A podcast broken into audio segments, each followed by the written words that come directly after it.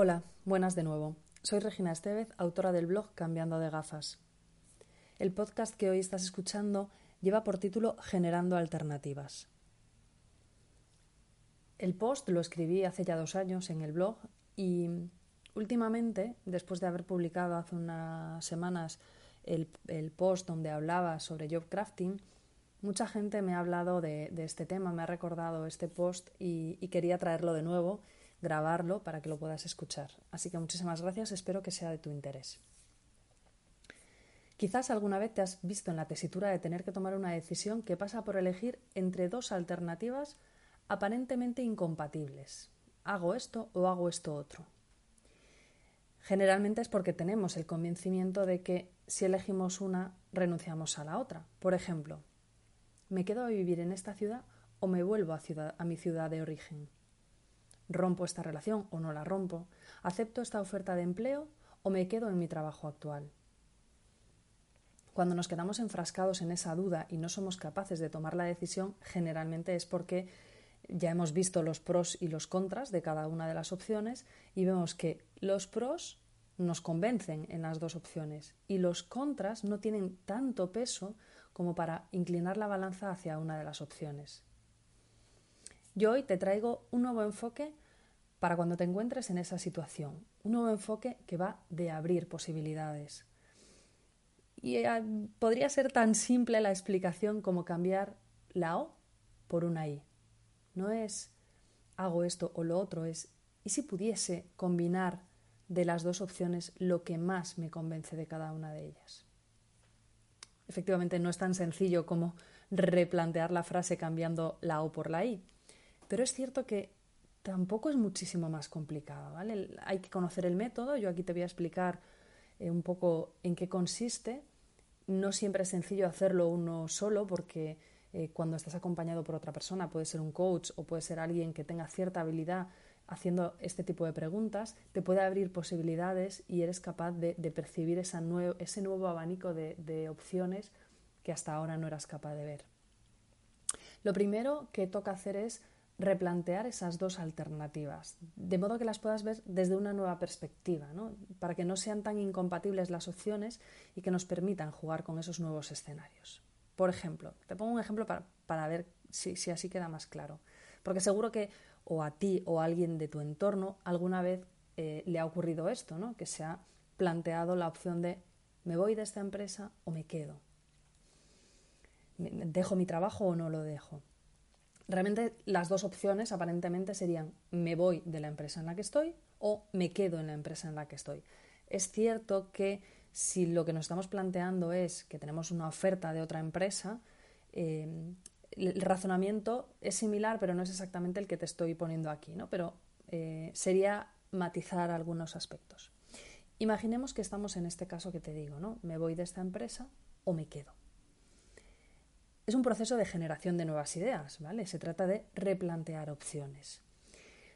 Cuando estamos planteando me voy de esta empresa, realmente tú lo que estás pensando es que hay un montón de cosas de esta empresa, de este puesto actual, que no te gustan, que quieres dejar, ¿vale?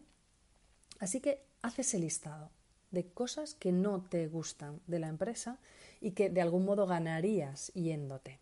Por ejemplo, dejaré de tener este jefe que no me transmite confianza o que no me da oportunidades. O eh, dejaré de tener este horario tan descontrolado. O dejaré de hacer este tipo de tareas que no me gustan, por ejemplo, de gestión. La idea es ir detallando todos esos aspectos que no nos gustan de, mi de, este de esta posición actual, que son los que me están empujando a irme de esta empresa. Eso en una de las columnas. En la otra columna pondrías la opción de me quedo en la empresa actual, ¿vale? Y ahí indicamos qué son las cosas que realmente nos gustan, ¿vale? A veces puede resultar difícil, pero se trata de empezar a pensar qué cosas tiene esta, este, esta posición actual que sí me gustan, ¿no? Por ejemplo, si me quedo, seguro que mantengo mi salario actual, ¿vale?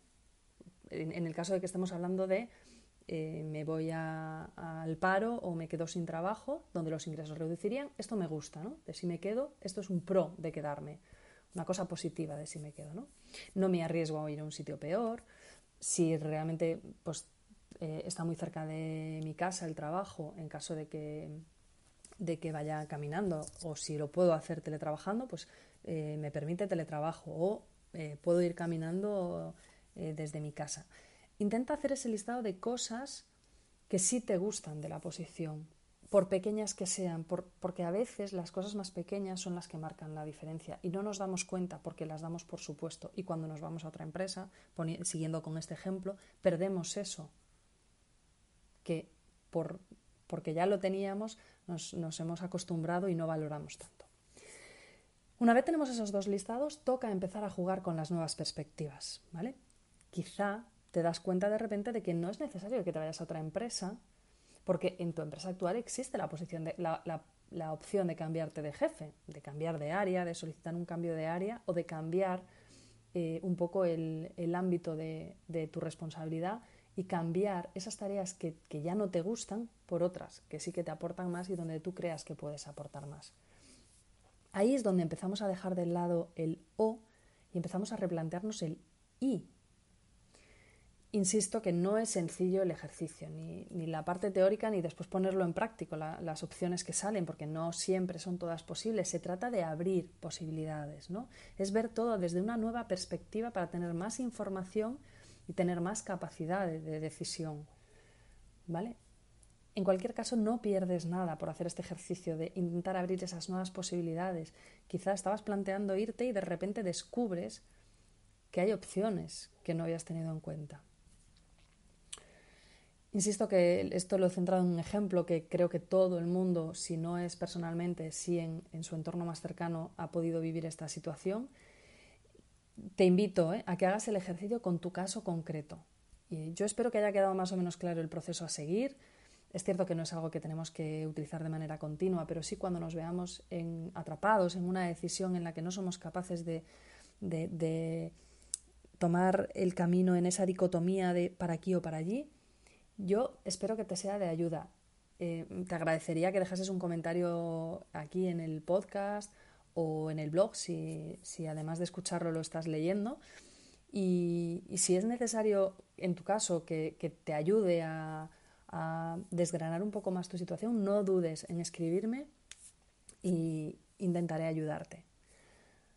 De verdad, espero que te sirva y te pido que lo compartas con, quien creas que le puede ser de utilidad este audio o este post en el blog, si, si insisto, si lo estás leyendo.